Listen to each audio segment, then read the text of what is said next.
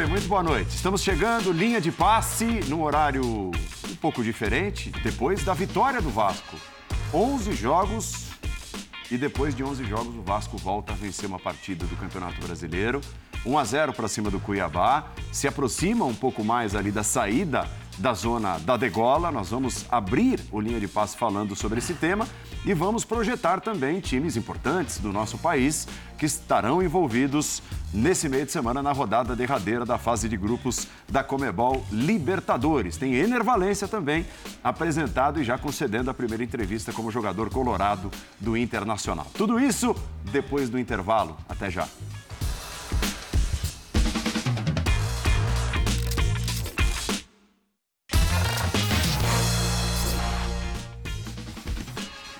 Muito bem.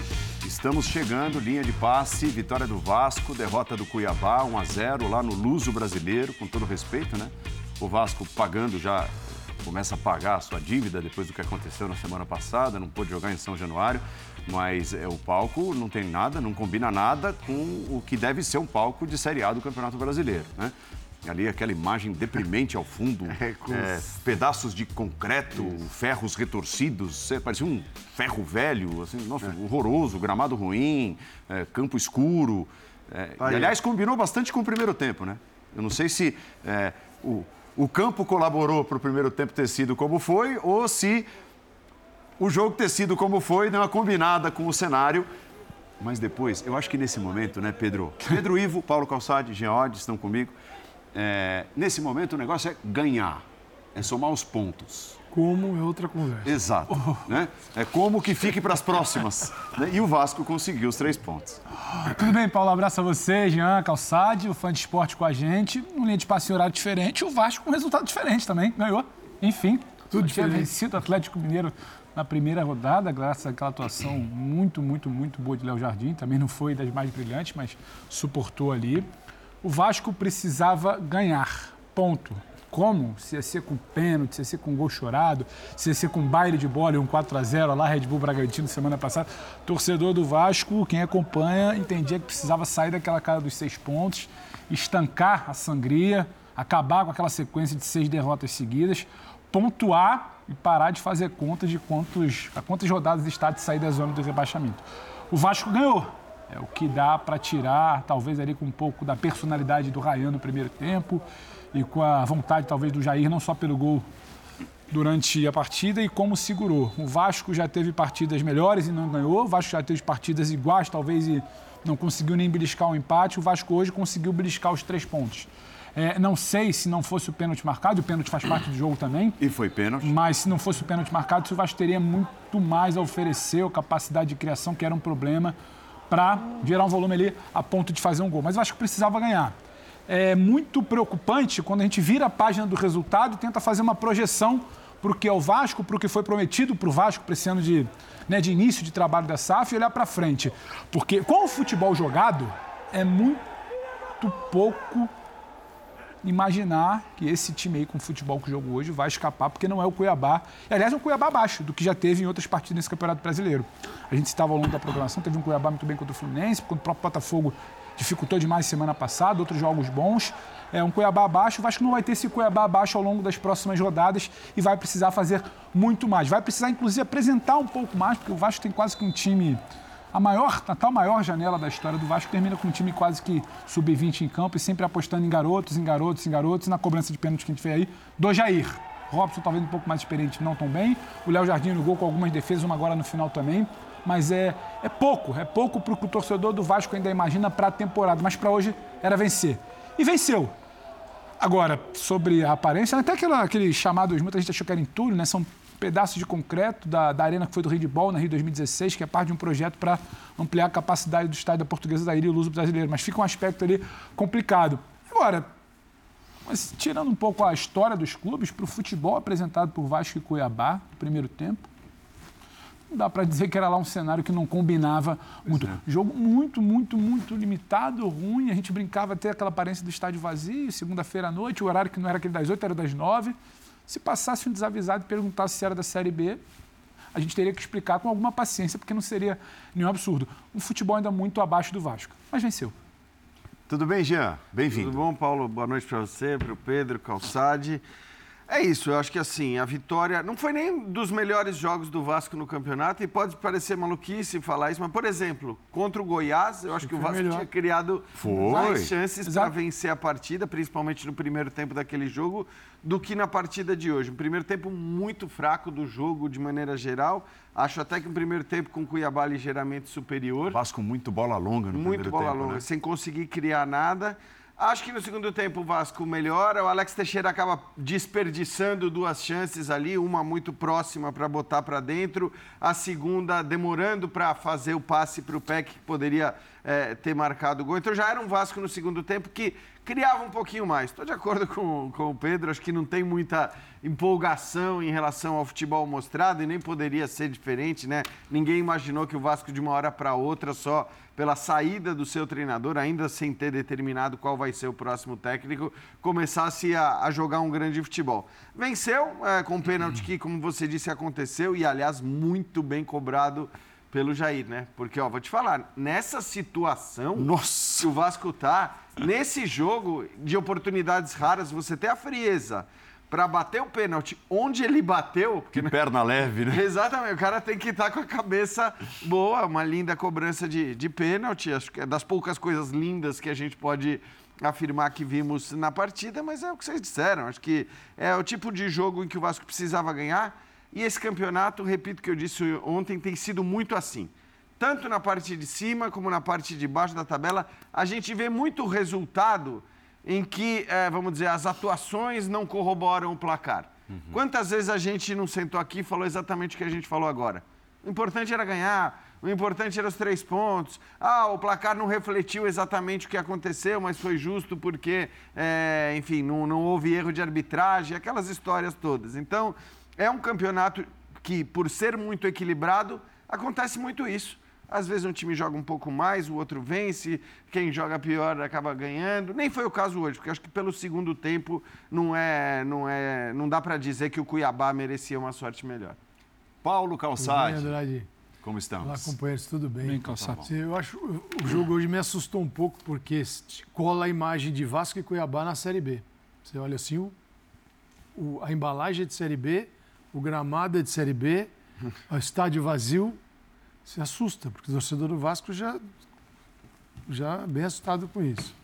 E o Cuiabá está tá, tá com 12 pontos, o Vasco foi para 9. Eu acho que é preocupante. Eles não podem. Isso ninguém pode, mas alguém vai cair. Não sei quem é, mas a gente ficar, ah, isso não pode, isso não pode, isso não pode.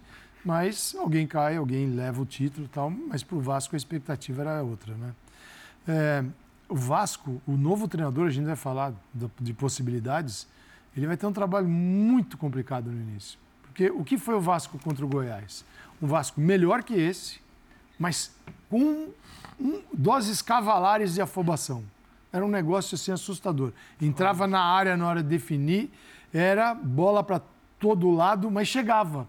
Ele era um pouquinho mais organizado, ele tinha um, ele era um pouquinho mais estruturado, mas de tão afobado acabou perdendo o jogo porque perdeu oportunidades e tomou gol.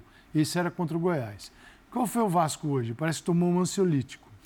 Né? Olha o primeiro tempo. Câmera lenta. Coisa, o, o, cenário sem torcida, sem som, aquilo influencia. E o time lá, e aquele, uma, uma finalização para fora, a outra mal chutada. Parecia até câmera lenta, slow motion. É, então são dois Vascos. A gente viu o, esse, que não é nada bom, mas que venceu, aí é o resultado dela. como a gente conversa depois. Era o que precisava. É, era o que precisava. Né? Pro, ruim para o Cuiabá, bom para o Vasco. É, mas nenhum serve. Nem o afobado e nem esse aqui. Para tirar da onde está, não é nem pelo caminho do afobado e nem pelo caminho desse aqui que tomou um negocinho e estava assim no primeiro tempo olhando para as estrelas.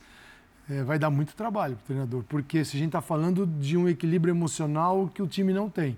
E se você não tiver um mental funcionando, você não tira nenhum jogador. É isso que leva um time a cair, muitas vezes. Com um elenco que não é para cair, mas um emocional que leva o time para a Série B. Isso está cheio de queda, sim. Então o Vasco tem que tomar cuidado e esse, o treinador que vier vai ter que fazer um trabalho enorme. Por isso que tem que ser um treinador, tem que ser um. Desta vez tem que ser um, um nome. Não, você, entendeu? Você tem que ter um nome que o jogador possa confiar, acreditar, falar, pô, esse cara aqui vai trazer. Você não pode assim, nós, nós dois estamos no mesmo projeto, tá? Você me ajuda aí que eu te ajudo aqui. Pô, não vai dar certo. Nesse Vasco hoje não dá. É, a questão é, eu acho que a pergunta é, olhando para o atual elenco do Vasco, é possível com um bom, bom não, com um ótimo trabalho, tirar muito mais dos jogadores que lá estão? Estão hoje no Vasco?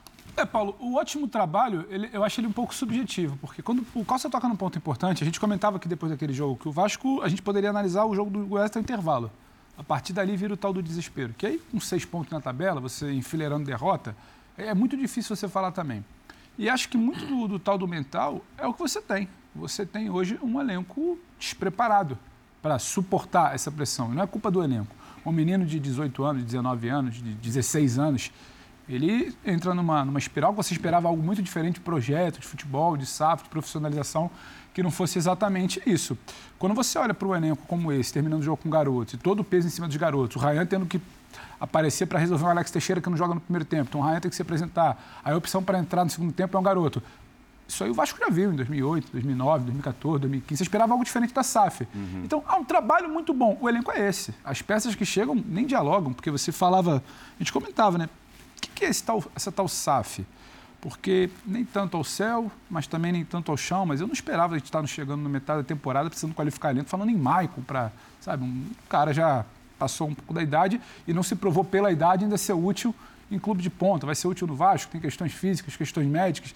Então, que SAF é essa? Essa SAF erra para mim na montagem do elenco, erra na reposição de elenco. Então, que tal trabalho ótimo é possível um novo treinador fazer? É um trabalho possível com jovens ele, né? pressionados. É. é um trabalho possível com jovens pressionados, um clube pressionado, um clube que não pode ouvir falar em novo rebaixamento, porque em tese tem um aporte, uma mudança, uma virada de página, a maior janela da história. Então, o tal melhor trabalho é potencializar o Rayan. O que seria o melhor trabalho com o Alex Teixeira, que muito mal hoje, tomadas de decisões, como se fala. Quando é para bater, passa. Quando é para passar, carrega, vai mal. O que é o melhor trabalho? Figueiredo? O melhor trabalho é o Egnaldo como tá opção, sabe? Então, assim, é, mas, é muito difícil eu... falar em melhor trabalho. Acho que você tem que tentar entender o que é esse Vasco. Acho que o Barbieri, que não é um treinador, para mim, dos piores que existe, mas ele demorou a entender. Ele tinha uma ideia muito fixa de jogo, achou que funcionaria, não abriu mão daquela ideia e não tentou entender mais ou menos. Então, o que seria esse melhor trabalho? Acho que é entender onde esse cara vai estar pisando. É, eu só acho que assim, é, dá para ter, independentemente do melhor trabalho ou não, do ótimo trabalho, dá para ter melhores resultados certamente. Até hoje, até antes do jogo de hoje, o Vasco tinha uma vitória três empates e sete derrotas. Eu nem acho que o Vasco tenha jogado para ter esses resultados no campeonato até aqui. Então, assim, pelo, até pelo que a gente já tinha visto no campeonato, algumas atuações que acabaram é, sendo melhores do que os resultados no placar, eu acho que, do ponto de vista de somar pontos, de conseguir resultados, dá para melhorar sim. Qual é o potencial desse elenco? É, é, acho que é uma outra questão. É claro que não é um elenco para talvez nem mesmo ficar na parte de cima da tabela, não vai brigar por Libertadores.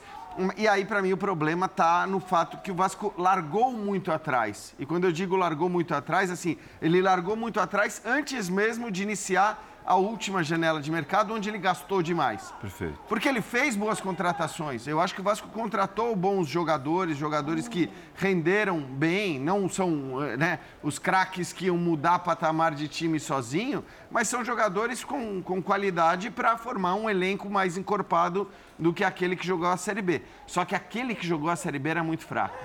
Então, é claro que quando você vai sair do zero, quando você tem que começar tudo de novo, praticamente, quando você precisa, na prática, contratar 15, 16 jogadores, a chance disso não dar certo é, é muito grande.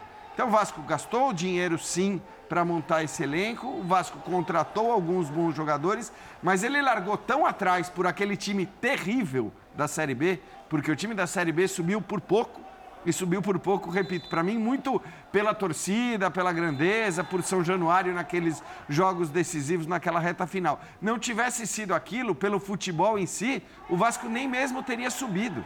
Então, ele largou muito atrás, ele não tem um elenco maravilhoso, mas repito, ainda que o time é, não, não conte com tantos reforços assim, olhando para o que foram os jogos e alguns jogos em que ele não somou os pontos que poderia ter somado, eu acho que ele tem condições de, de sair pelo menos dessa situação em que ele está hoje. Olha aí, números do jogo, é, números até parecidos, né? Números parecidos, bem parecidos até. O Vasco no primeiro tempo não acertou o alvo. Nenhum. Nenhum. Duas Nenhuma no segundo vez, né? e uma foi o pênalti. Vasco, né? ele, tem, ele tem um chute de longa distância no início do segundo é. tempo, pênalti e só. É, chama atenção ali o número de cruzamentos do Cuiabá também. 24, hum, 24 cruzamentos, hein? É, o, o Vasco, assim, na situação. Olha a situação hoje, né? Isso vale para qualquer clube, mas a gente está falando do Vasco aqui. O Vasco está no meio do campeonato, a gente está um terço do campeonato jogado, mais ou menos, 12 jogos, né? Uhum. Uma conta não é justa, mas é mais ou menos isso. Um terço do campeonato, tem 114 para disputar, 36 foram jogados, tem muito ponto pela frente. Só que agora, o que você faz? Você tenta trazer um treinador para treinar este time com jovens, que você Pô, é legal, você põe um menino para jogar num time que não está funcionando, você vai pedir o que para ele? Jogo coletivo? Não. Você vai tentar é que individualmente o garoto faça alguma coisa diferente. É, como o Vasco ficou tentando fazer nesse jogo, cada um tomar uma atitude até sofrer um pênalti. Esse foi o jogo, não é que é um jogo. Se você, você olha e fala, tem algo aqui que. um embrião que dá para melhorar, não, que vai nada crescer, disso. nada disso. Ali foi zero, hoje foi zero com uma vitória. Né? Zero de conteúdo com uma vitória é o que vale. Aí vem um treinador e, e as rodadas vão passando. Se, for, se, se, a SAF resolver se movimentar, o que, que você faz? Você tem que trazer um jogador muito grande para dar uma estabilidade a um time para tirar ele do buraco onde ele está. Porque se você tiver a mesma política de contratação que teve até agora, de vamos valorizar esse, aquele, evoluir fulano tal, o campeonato pode acabar bem antes de você conseguir. É, é, é então, que... é preocupante. E cada SAF é uma SAF é diferente da outra, não tem um padrãozinho. Você tem gente competente, gente competente, gente que está aprendendo também, uhum. e não dá para dizer. O do Vasco, por enquanto, não trouxe segurança. SAF, esse, fala assim. Esse, esse, é o ponto para mim. Esse aqui, e segurança. Não, não só no Vasco, né? Eu sempre lembro do caso do Gênova, que aconteceu é. exatamente. De eles também, né? Com a mesma SAF, aconteceu uhum. exatamente o que aconteceu com o Vasco. Isso. Eles é entraram, e, inclusive foram rebaixados. Entraram no. Rebaixados. Entraram no meio da temporada e acabaram caindo. Então, tudo bem, se a gente quiser pegar padrões e, né, entre os grupos que assumiram clubes de futebol no Brasil recentemente, talvez esse seja aquele menos credenciado, vamos dizer assim. Mas também é bom lembrar que as coisas no Brasil não são fáceis, porque é, em outros lugares talvez você escolhesse um técnico de acordo com as características do time ou uh, da questão tática, né? Como você vê esse time jogando para conseguir o seu objetivo. Então vou pegar dois exemplos de dois nomes uh, que foram ventilados aí nos últimos dias: o Carilli e o Rogério Ceni são caras praticamente opostos do ponto de vista do que pensam de futebol, do que imaginam, do que propõem e tudo mais. Mas você, se você tivesse na dúvida entre esses dois, você vai se ater única e exclusivamente à questão tática, a maneira como esses técnicos jogam, ou é você é vai olhar para a questão, para as outras questões que talvez no futebol brasileiro tenham um peso ainda maior, que é a questão é, de gestão de grupo, de lidar com as idiosincrasias do nosso futebol, com as pressões absolutamente desmedidas depois de dois ou três jogos. Então, você tem que olhar para essas coisas também. Não estou nem dizendo que um é melhor que o outro nesse aspecto, mas são muito diferentes também nesse aspecto, né? Na maneira como se comunicam, na maneira como provavelmente seriam recebidos pelos torcedores. Eu acho que talvez um com mais aprovação, outro com menos. Então, é, você tem que levar em conta tudo isso na hora de escolher um técnico no Brasil. Não dá para olhar só para, não, esse cara aí, pelo tipo de jogo que ele imagina, é o cara ideal para o Vasco. Você não, não dá para olhar para ele, para o Rogério que ganhou o brasileiro com o Flamengo, o Carilli ganhou o brasileiro com o Corinthians, como cada um jogou, qual é o elenco de cada um, fala assim: eu só quero a vitória. Como você conseguiu e com o perfil do time, não pouco me importa. É, me traga um resultado melhor. Hum. Olha para o time, né? Você tem que olhar para o time para partir para a escolha. Quem é que se adapta a. Porque você não vai, não vai ter uma mudança radical então, no mas O, o, que, o, o, ponto de interrogação, o ponto de interrogação, quando eu vejo a montagem do elenco, o que se gastou, o que ficou desequilibrado, o que é o Vasco hoje apostando em meninos, com tantas contratações, o que é o Vasco sinalizando a contratação de um Michael, eu fico pensando, o que essa SAF quer na busca por treinador? Eu concordo, o Senna e o Carilli são coisas absolutamente distintas. Eu acho que muito se fala sempre do, ah, mas o gestão de grupo do Senna. Onde o Ceni tem problemas de gestão de grupo? No Flamengo. Com estrelas. O elenco grande. Aquele Cruzeiro estrelado e problemático. Um São Paulo que tinha gente para lhe questionar e que tinha toda uma questão do tamanho dele no clube. O grupo do Vasco, assim, não é o clube Vasco, não são as pessoas, os seres humanos, mas o, o grupo do Vasco, hoje, a gente debatendo aqui quase um time sub-20, buscando uma vitória ali, com o gol do Jair, com um apoio outro aqui. Esse grupo do Vasco é um problema para um Rogério? Então, assim, não sei. Agora, é muito mais o que você quer. Você quer um Carilli, porque você entendeu que talvez um, um projeto hoje, faltando 26 rodadas, para você querer pensar em futebol, projeto longo prazo, SAF, não sei se vai ser possível. Você quer um Carilli aqui? Você quer um Rogério porque você acredita no trabalho que é feito, acha que ele te entrega um resultado, porque hoje é isso, o Jean falou, o tal do ótimo trabalho é o resultado. Hoje o que Vasco precisa é resultado. Então é muito mais, eu ainda não consegui ver a 777, os executivos que lá estão, verbalizando isso, do o que se quer, como se quer, o caminho é esse, Ramos aqui, estamos tentando, sabe, corrigir a rota aqui. Ainda não vi muito isso não, verbalizado. Então você está sempre num ponto de interrogação, porque, ah, mas o Rogério, ah, o Carilli, são nomes que estão aí, que vão o, aparecer em qualquer clube, em qualquer especulação. O fã, o fã não um projeto. O Fã de Esportes, inclusive, responde lá no Linha ESPN, que é o nosso endereço no Twitter, se acha interessante ou não a contratação do Rogério Ceni, que parece, nesse momento, ser o nome número um no Vasco. Então tá lá, Linha ESPN no Twitter, para você participar da enquete sobre Rogério Ceni e a possibilidade dele se tornar o novo técnico do Vasco. Olha lá, a enquete para você participar. Sim. Sim, Sim, 66%, não, 33, 33 ali com os quebrados e tal. Dois terços, né? Chegando a, a 100%. É, bom, o Rogério também tem, ele está olhando, ele está vendo, vamos ver o que ele, se for o caso por esse uhum. caminho, o que, que ele é. Não é só pegar o elenco e falar, se vira aí. Porque Ele a, pode a, pedir. É, a, a, fase final do Rogério Ceni do São Paulo também, ela é. foi um pouco marcada por desavenças com diretoria, com a parte administrativa. E o que mais parece aconteceu hoje no Vasco é o problema administrativo, né? Tanto é que a direção do clube não fala a mesma língua da direção da SAF. É. Né? E ele demonstrava o desejo, né, Paulo, de, de de ambições maiores no São Paulo. Quer dizer, o que o incomodava no São Paulo é que ele achava que com aquele elenco não dava muito para brigar por título, não dava para conquistar uma taça, que era o objetivo dele. Então, a questão é, hoje, evidentemente, esse não é o objetivo do Vasco. O objetivo do Vasco para a temporada, para o Campeonato Brasileiro, acho que está colocado, infelizmente, é, é, se afastar dessa zona de rebaixamento. E aí fica essa pergunta também é, é, o quanto o Rogério Senna estaria disposto a isso. Porque a verdade também é a seguinte: você vai falar, ah, mas a carreira do Rogério talvez não, não lhe permita ainda ficar escolhendo. Eu não acho isso.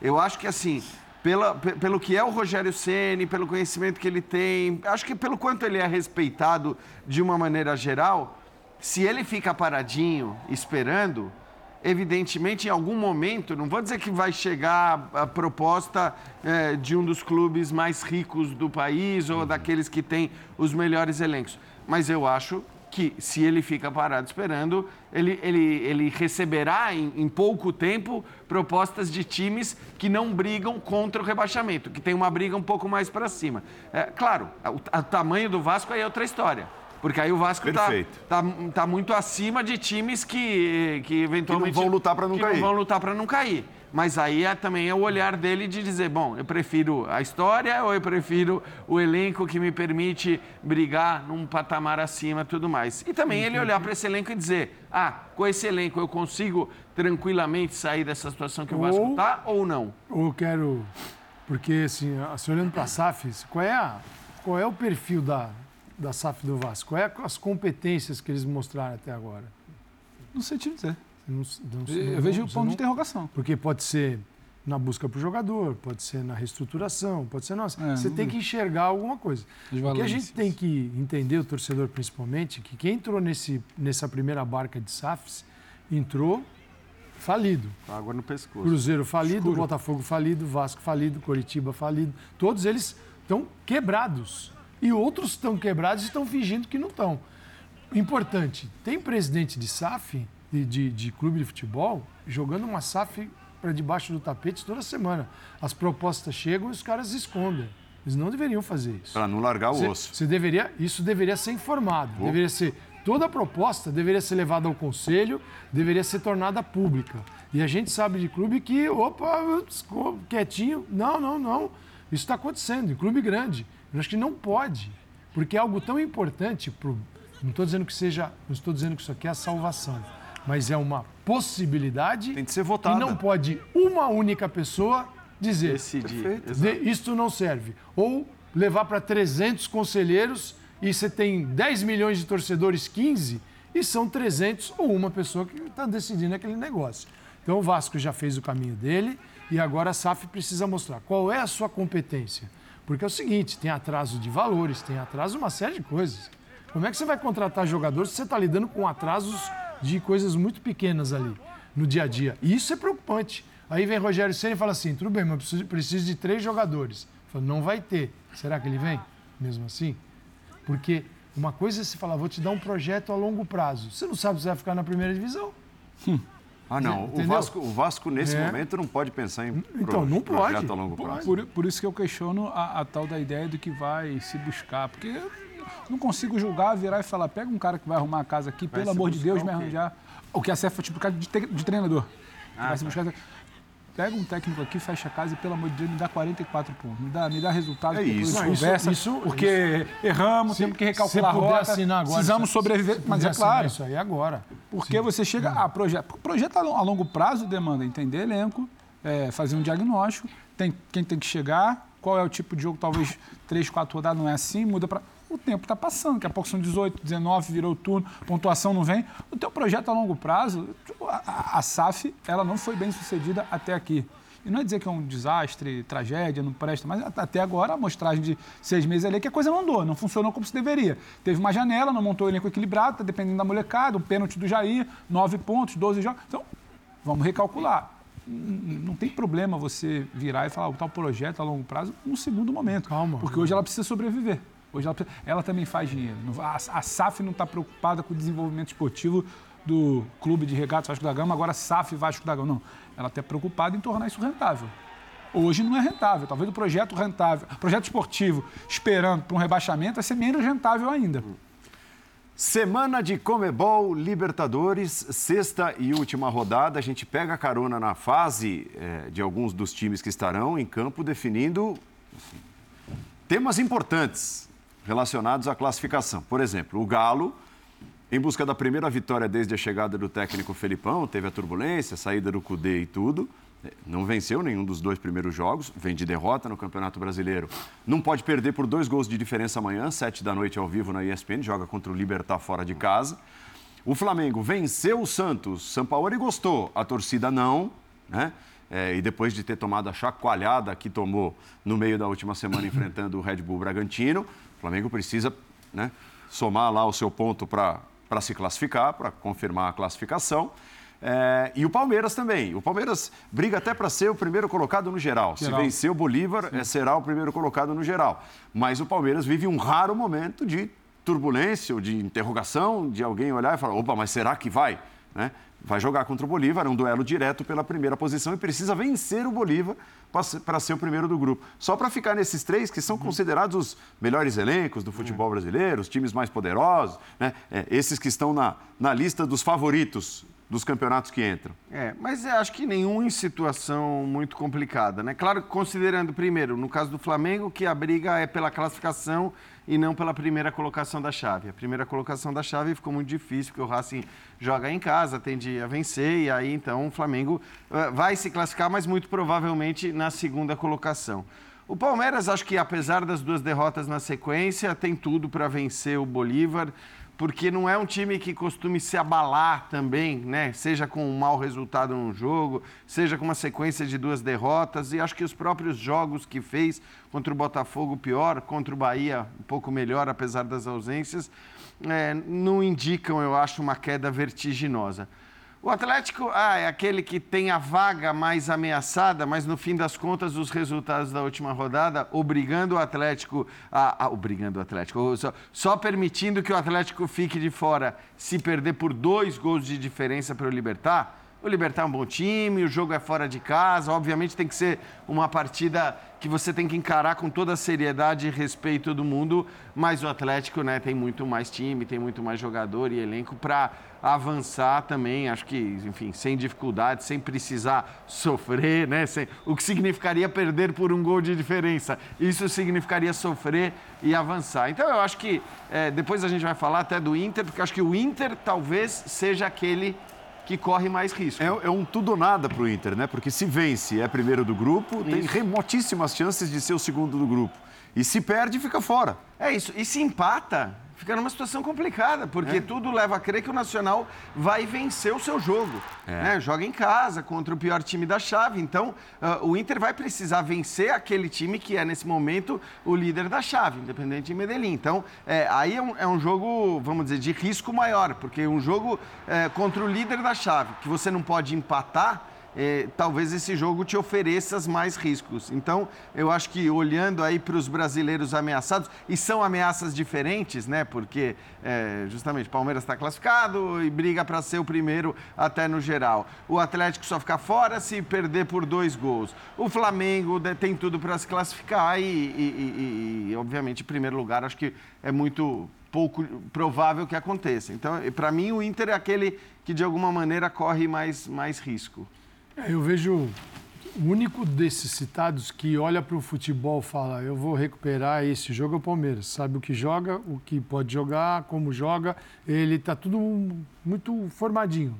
Tem uma moldura do jogo dele e fala assim: é, é, problemas. Ele perdeu duas seguidas, perdeu para o Bahia para o Botafogo, agora. Perdeu para o Água Santa na final do Paulista no dia 2 de abril. Depois, no dia 5 de abril, com o time reserva na Bolívia a gente uhum. ele, ali estava um jogo vinculado ao outro pela Exato. final, perdeu duas seguidas. E isso tinha acontecido com o Abel Ferreira em novembro de 21. perdeu para né? Fortaleza, né? perdeu para o São Paulo em casa e perdeu para o Fluminense. Três seguidas, isso é raríssimo. Né? Então você olha os momentos do Palmeiras de derrotas consecutivas, você vai lá e, e acha facilmente. Não é um, não é um mar vermelho a hora que você olha, ele é tudo verdinho, de, de vitórias e empates. Mas é aquele que sabe o que joga, o que pode jogar, é um time mais tranquilo para voltar a jogar. É, no jogo Botafogo, o Botafogo foi muito bem, né? O Botafogo foi. Ah, foi. Neutralizou. Foi muito bem. É, Botafogo, Boa parte das armas do Palmeiras. Sim. Só para não. Compacto, é, os movimentos corretíssimos de, de tirar para tirar espaço, tirou o centro do jogo do Palmeiras, Palmeiras pelos lados, tirou o funil. O Palmeiras define muito por ali, não conseguiu chutar. Então o Botafogo é, estudou e executou. E você vê o que é a tranquilidade. Jogou com a tranquilidade contra o Palmeiras fora de casa, que um time numa situação.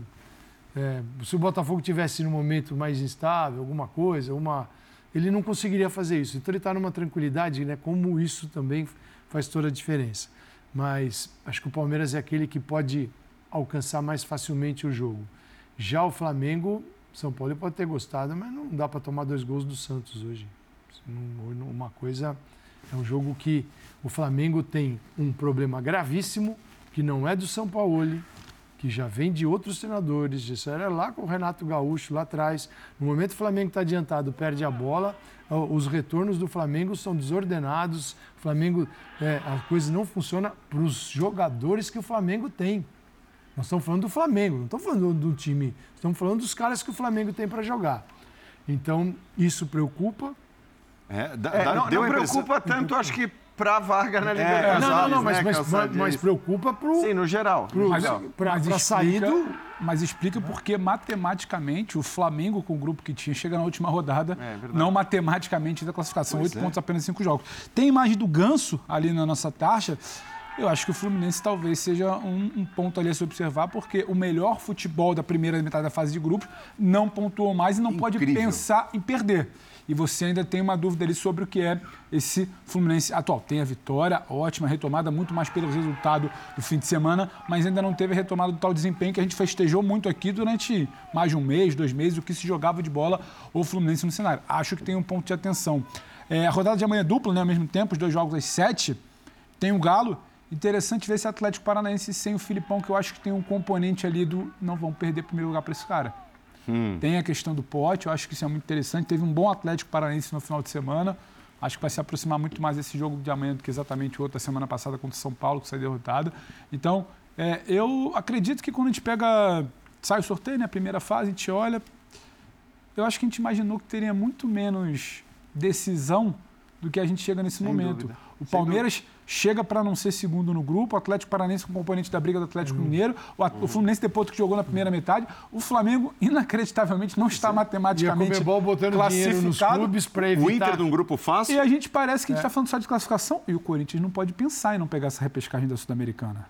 Você acha? É? Parece não, que o Vanderlei Luxemburgo vai colocar time não pensar, todo reserva pensando no Bragantino. Não é pouco juízo, hein? Coisa, aconteceu é pouco juízo. Agora, é pouco juízo. Na semana passada eu falei do Flamengo, aquele Flamengo contra o, o Red Bull Bragantino.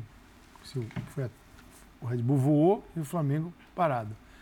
E eu acreditava que podia ser um, ele pudesse ter errado na mão durante a semana, nos treinamentos, São Paulo. Eu digo, a carga dele, a intensidade dele, ele passou do limite. E eu chego na segunda-feira hoje com um tijolinho a mais de convicção de que isso aconteceu. Por quê? Porque você vai ouvir algumas Obrigado coisas, novo, né? você vai ouvir, vai ouvindo, hum. e aí as coisas. Sim, você, você erra na carga, os caras não aguentam. Mas, é, bom, sei não lá. Sei. eu só acho não... estranho que, assim, não, não. o cara não aguenta do primeiro ao último minuto do jogo. Aquele, enfim, já falamos muito do mas, jogo mas, contra o Bragantino. Mas, mas o Bragantino estava numa... Não, sem dúvida. O Bragantino e a gente falou numa, isso muito. É, numa, é, tá, não vou entrar no jogo do Bragantino Uma intensidade que era... Mas... Num, não, não, mas ali achei que foi um pouco demais para ser desgaste. Ontem deu a impressão de que o Flamengo venceu por inércia. Venceu porque tem um time melhor que o do Santos, muito melhor que o do isso Santos. Isso aconteceu com o Corinthians contra o Santos. É? Isso. É porque é, muito difícil Porque a Vila Belmiro estava com portas fechadas também, se não tinha pressão nem de torcida contra, e, e a torcida do Santos é, no alçapão faz a diferença às vezes. É bom o time do Santos. Então. Porque com aquela torcida. É, talvez fosse uma é. pressão, né?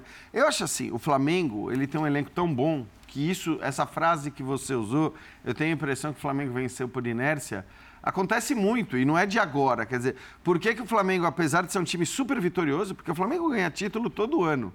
Título atrás de título, se você for ver bem. E troca de técnico o tempo todo. É. Por quê? Porque acho que existe uma percepção de que muitas dessas vitórias que têm acontecido para o Flamengo, elas acontecem na inércia. Quer dizer, qual é a inércia? Na verdade, a inércia não, não é, é fácil. Capa capacidade é, técnica é a capacidade dos técnica dos jogadores. Se você montou um elenco tão forte, tão bom, que, que independentemente da cartola do jogo coletivo, você acaba conseguindo vencer suas partidas e vencendo até campeonatos. Porque o elenco é muito bom.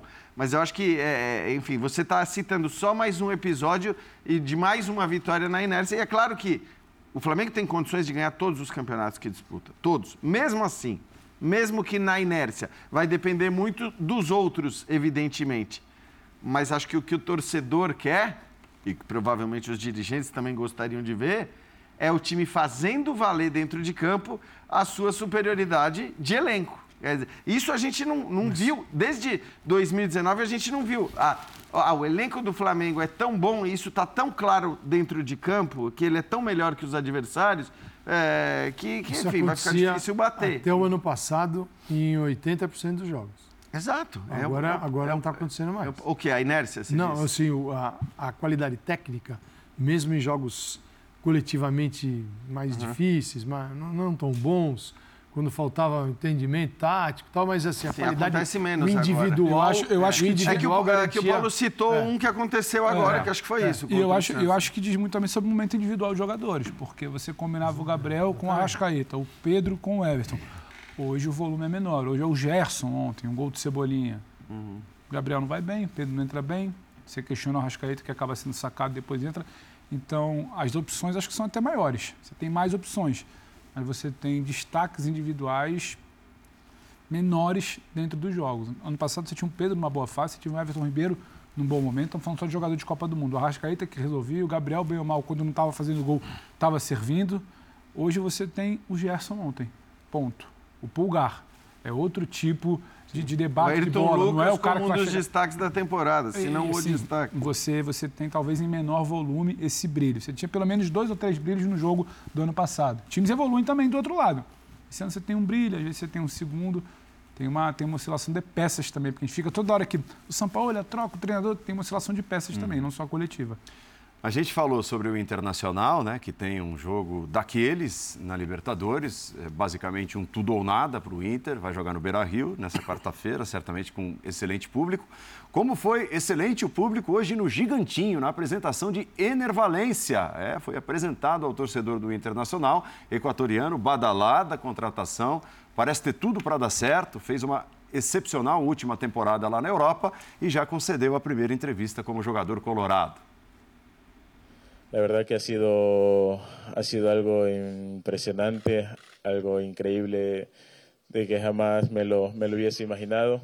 El cariño que está mostrando toda la torcida de Inter hacia mí, hacia toda mi familia.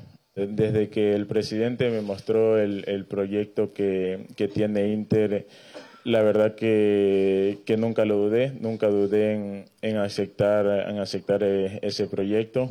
Sabemos que, como dices, tiene mucho tiempo Inter sin levantar un título, así que, que tenemos que trabajar para eso. La verdad que de, de medio campo para arriba me, me, he sentido cómodos en cualquier posición. Me encantaría tener la, la, respuesta de cuánto necesito para estar bien, pero yo creo que va a depender mucho de, del día a día, de, de acostumbrarme o adaptarme lo, lo antes posible al al trabajo de, del cuerpo técnico, al trabajo de, de, Inter. Por ahora, después de la selección, tuve unos días de descanso, así que, que ahora a enfocarme 100% a lo que es el Inter. Legal, olha que festa bonita aí, a apresentação do Ener Valência, um cara que tem tudo para fazer a diferença no Internacional e chega se colocando à disposição, isso é muito legal, né? Ó, do meio para frente, uhum. pode contar comigo aonde Qualquer precisar. E, e, assim, e o Inter tem feito testes e testes, testes entre aspas, né? É, nos seus jogos e tudo, nos campeonatos, principalmente ali na, na posição de centroavante. O Luiz Adriano passa longe hoje de ser uma unanimidade, muito pelo contrário, entre os torcedores colorados, que até pedem jogadores mais jovens. Né? O Luca é pouco utilizado pelo, pelo Mano Menezes, tem lá Alemão, Pedro Henrique, essa turma do ataque, e agora chega um peso pesado para comandar essa turma, e, né? E, e, acho que passa muito não só pelo campo. Eu acho que a festa que se faz é que você está olhando para outro lado, chegou um cara ali no início do ano que está fazendo um barulho, o time do outro lado é vice-líder, o debate é que esse cara não pode sair, não pode se aposentar. Você tem uma carência de, de apresentar algo desse tamanho, porque não adianta o nosso vinho está aqui hoje fechando o programa, sabe como a coisa é polarizada. Se o lado de lá tem, tenho que ter aqui também. Você apresenta uma resposta à altura e você vai atrás de um jogador que está longe de estar tá vindo para cá ou fazer caminhão de dinheiro, se aposentar ou viver o Brasil. Ele tem o que entregar. E quando ele fala do meio para frente, não acho que é da boca para fora, não, Paulo cai muito além de ser uma opção ao Luiz Adriano. Acho que pode vir de, de fora para dentro, pode vir por trás de um atacante, pode finalizar. É um momento de carreira muito interessante dele. É um movimento até curioso. É, é bom ouvir o N, entendeu? E acho que a festa tem muito a ver com, com o outro lado. Não é falar sobre o outro lado no momento, mas você estava precisando tocar alguma coisa dentro do torcedor. É tanto tempo que esse Inter vem tomando pancada, a gestão é resultado que não vem. O outro lado ganhou alguma coisa recentemente. Tem um cara do tamanho do Luiz Soares. Eu preciso ter alguma coisa aqui também para para apresentar. E, e o modelo, essa, essa modelo financeiro de contratação é até parecido. É, eu, eu acho que, na verdade, a melhor semelhança talvez seja o fato de que essa também parece ser uma contratação de um cara que chega para jogar de fato. É bom lembrar, ele vem da sua melhor temporada em relação a números na Turquia, vem do Fenerbahçe, que é um time respeitável, Fenerbahçe, como gosta de dizer é, Gustavo Hoffmann, senão ele me dá bronca depois. Mas, de qualquer maneira, ele vem de um, um, uma praça que, ok, não é uma das cinco principais ligas da Europa, mas é um lugar onde se joga o futebol a sério, se leva o futebol muito a sério, onde a competição é muito intensa, vem da sua melhor temporada. É, então, acho que em relação a números, não demonstra, né, até pela, pela forma física, não demonstra estar tá vindo aqui, como disse o Pedro, para dar uma enganada, para fazer né, um, mais, mais uns aninhos, mais um contrato ganhando um dinheiro. E acho até que esse tipo de recepção, de alguma maneira, motiva o jogador. Ah, sem dúvida. Assim como para o Soares, e, e o Soares talvez já tenha tido recepções mais parecidas com as que, eh, com as que ele teve em Porto Alegre. Não sei se no caso do Ener Valência, tirando, claro, a história dele com a seleção, é, ele, ele foi recebido dessa maneira. Em, em, que outro lugar ele, ele seria recebido dessa maneira? Exato. Talvez no país dele. Exatamente. Né? Que, claro. que, que, outro, que, que outra torcida faria a festa, daria esse tipo de carinho e recepção. É isso. Pô, se então, o cara, assim, né, o cara se vai querer motivar. entregar, vai se motivar e acho que tem tudo para ser um ótimo reforço do ponto de vista técnico. Para além da, da questão motivacional e da, da felicidade Fala sobre da torcida, vem- e das, da, dentro de campo ele vai bem. responder, eu acho. Ele vem jogando bem, ele não é um, não é um jogador aposentado que está vindo para o Brasil, não. Ele ele ele está jogando bem, ele estava bem na, na Turquia.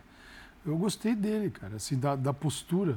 Sentou ali, sabia, sabia o que estava falando, você entendeu? Ele estava ele tava por dentro das coisas do hino, não é que ele caiu de paraquedas, deixa eu entender.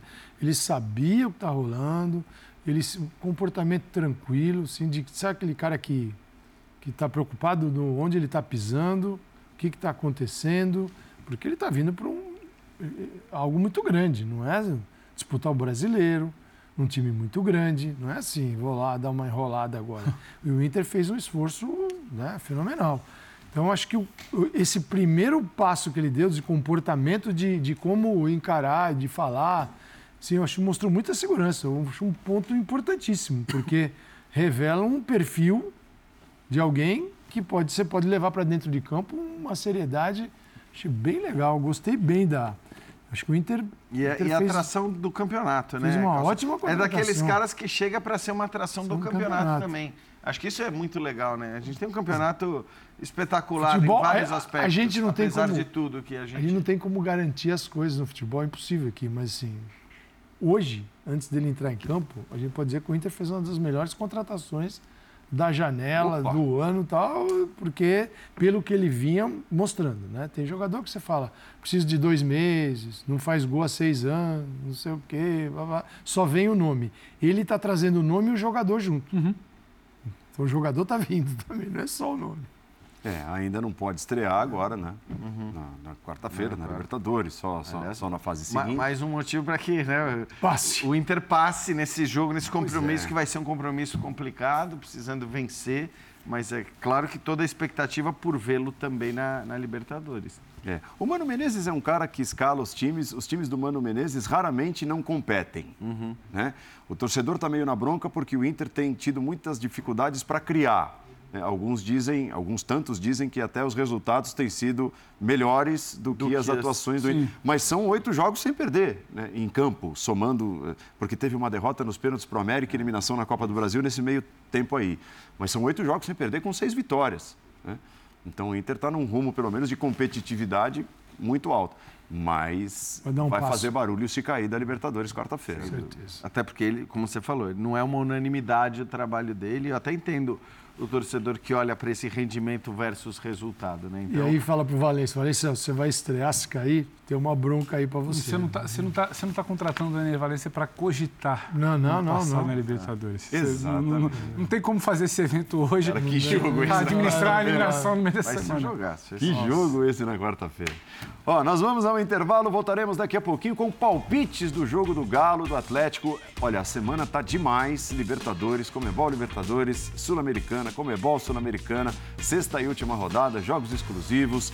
O cardápio tá demais aqui nos canais ESPN. Terça, quarta, quinta-feira, jogos espalhados pelos canais ESPN e todos eles à sua disposição no Star Plus. Voltaremos em instantes.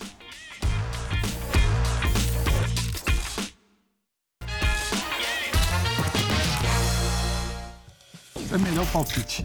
Vamos lá, palpites. Que isso? Vocês são os caras de pau. aqui. Ainda bem que eu puxei a fila, Eu eu acho não que não ninguém. precisa nem jogar esse jogo Não, eu amanhã, fui o né? primeiro a Não, colocar. assim. porque assim, é Não, eu no certeza que privado não vai dar venceu. 2 a 1 um pro Galo. Isso é é certeza é essa.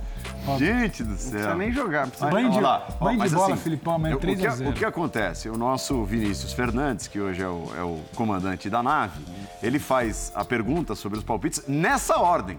Nessa ordem que está aí Ah, na tela. tá, entendi. Então, eu fui, eu abri caminho. Entendi. Os, os colegas Você, veio copiaram. você colocou depois de mim, pô. Eu Não, não, é nessa ordem aí.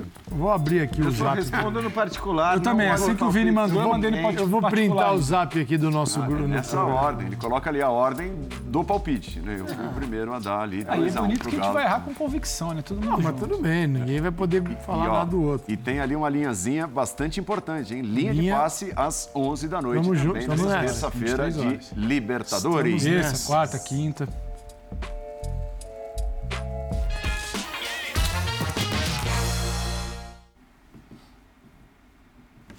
Temos dois minutinhos. É, a gente já falou, passou sobre o tema, né? Considerações finais. É, é, basicamente era isso. Mas é esse Galo amanhã às, às sete da O Galo, é, o Libertar é um bom time e tudo, né? Um time forte, é, tricampeão do, do Apertura. O jogo é lá. Você vê que eu estou estudando para narrar o Estudando jogo. para narrar. É, é tricampeão recente do, do, do Apertura, que é, que é um dos turnos lá do Campeonato do Paraguai. Mas essa, essa coisa de ter a torcida pequena e jogar num estádio grande, o Defensores del Chaco, por exemplo, no final de semana eles jogaram na casa deles, lá no Nicolas Leós, que é um estádio com capacidade para 10 mil pessoas e tem mais a cara do tamanho da torcida deles. É, eu acho que é um ponto positivo para o Galo, né? Fica mais à vontade, É. num estádio maior. Não costuma ser ponto positivo para o jogo, né? Porque fica aquele jogo meio É. deprimente, estádio grandão, pouco Jogo que vale torcedor, tanto. Valendo jogo vale. valendo muito. Mas, mas para o Galo eu acho que é ótimo, porque de fato, tecnicamente já é um time melhor e aquilo que poderia eventualmente fazer a diferença, que é a pressão da torcida, né? um ambiente é, um pouco agradável para o Atlético, no fim não- a gente não vai ver no, no estádio. Então, acho que até por isso é de se imaginar o Atlético avançando e, de novo, né? tentando avançar sem precisar sofrer perdendo por um gol. Deixa eu ver se eu tenho de cor aqui. Galo, Furacão, os brasileiros que os canais ESPN vão transmitir. Amanhã. Galo e Furacão, a definição Ambos do grupo. É, um na ESPN, outro na ESPN 4, ambos no Star Plus. Aí, quarta-feira, o Corinthians. Corinthians. Corinthians. Vai ou não vai com apetite em busca dessa vaga na Quinta-feira Sul-Americana? verde. Hã? Quinta-feira verde, né? Palmeiras, quinta. Palmeiras. E na quinta-feira, o Palmeiras contra o Bolívar, exclusivo também às nove da noite. Valendo primeiro lugar geral. Belo cardápio, valendo primeiro lugar geral. Senhores, encerramos, mas prometendo voltar amanhã. Estaremos juntos aqui numa nova edição do Linha de Passe. Valeu! É, Saúde e paz a todos. Saúde. E um abra- Albino, um abraço. Ele, ele hoje estava em Gomadinho, Principalmente o professor. Ô, professor. professor, saúde, Onde anda o Brilho? professor. Ele hoje estava no Morumbi Saúde, saúde e paz a todos.